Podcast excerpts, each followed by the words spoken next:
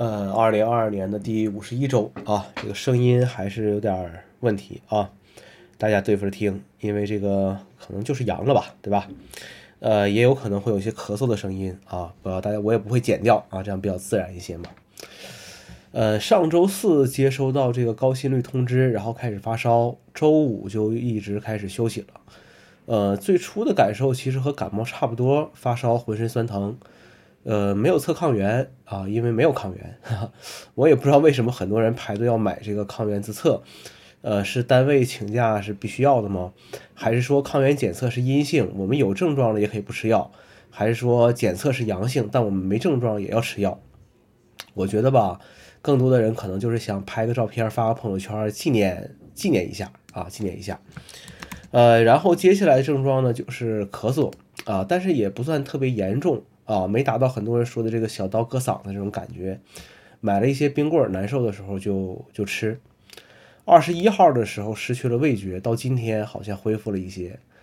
呃，重量量量体重，反正减轻了几公斤。仔细一看，减轻的部分就是水和肌肉。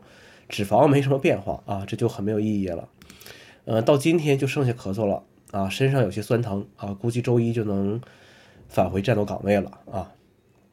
呃，根据依然有外勤的同事、店上的这个店员、办公室残留人员的反馈，现实世界有些冷冷清清的感觉，甚至比查验这个呃，就是严格查验核酸的这个时间的时候更加冷清。就像很多人说的啊，不开放客户没了，开放了同事没了，而朋友圈群这些地方呢，比之前更更热闹了。大家分享了自己生病之后的这个感受，分享着吃什么东西能好过一些，分享着是不是还奋斗在第一线，顺便骂骂领导。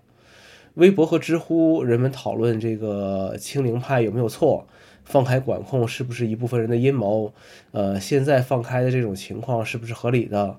呃，经济有没有达到支持不了的状态？弱势群体的健康谁来保证？但是我看下来啊，很多人并不在意究竟哪种管理方法更好，或者是更适合现在情况，只是为了单纯的反对而发生。呃，就是不管你放开也好，还是管控也好，他都是要反对的啊。呃，放开严格查验，其实就是看损伤谁的利益更多一些，而哪些被损伤利益的人对社会的影响更大。呃，心态很重要哈。有些是不怕阳，然后期盼阳、主动阳，还有炫耀阳。呃，阳了和没阳的人都把这个事情当做一种人生体会，甚至让我找到了小时候得水痘和腮腺炎的那种感觉。好了，祝大家身体健康。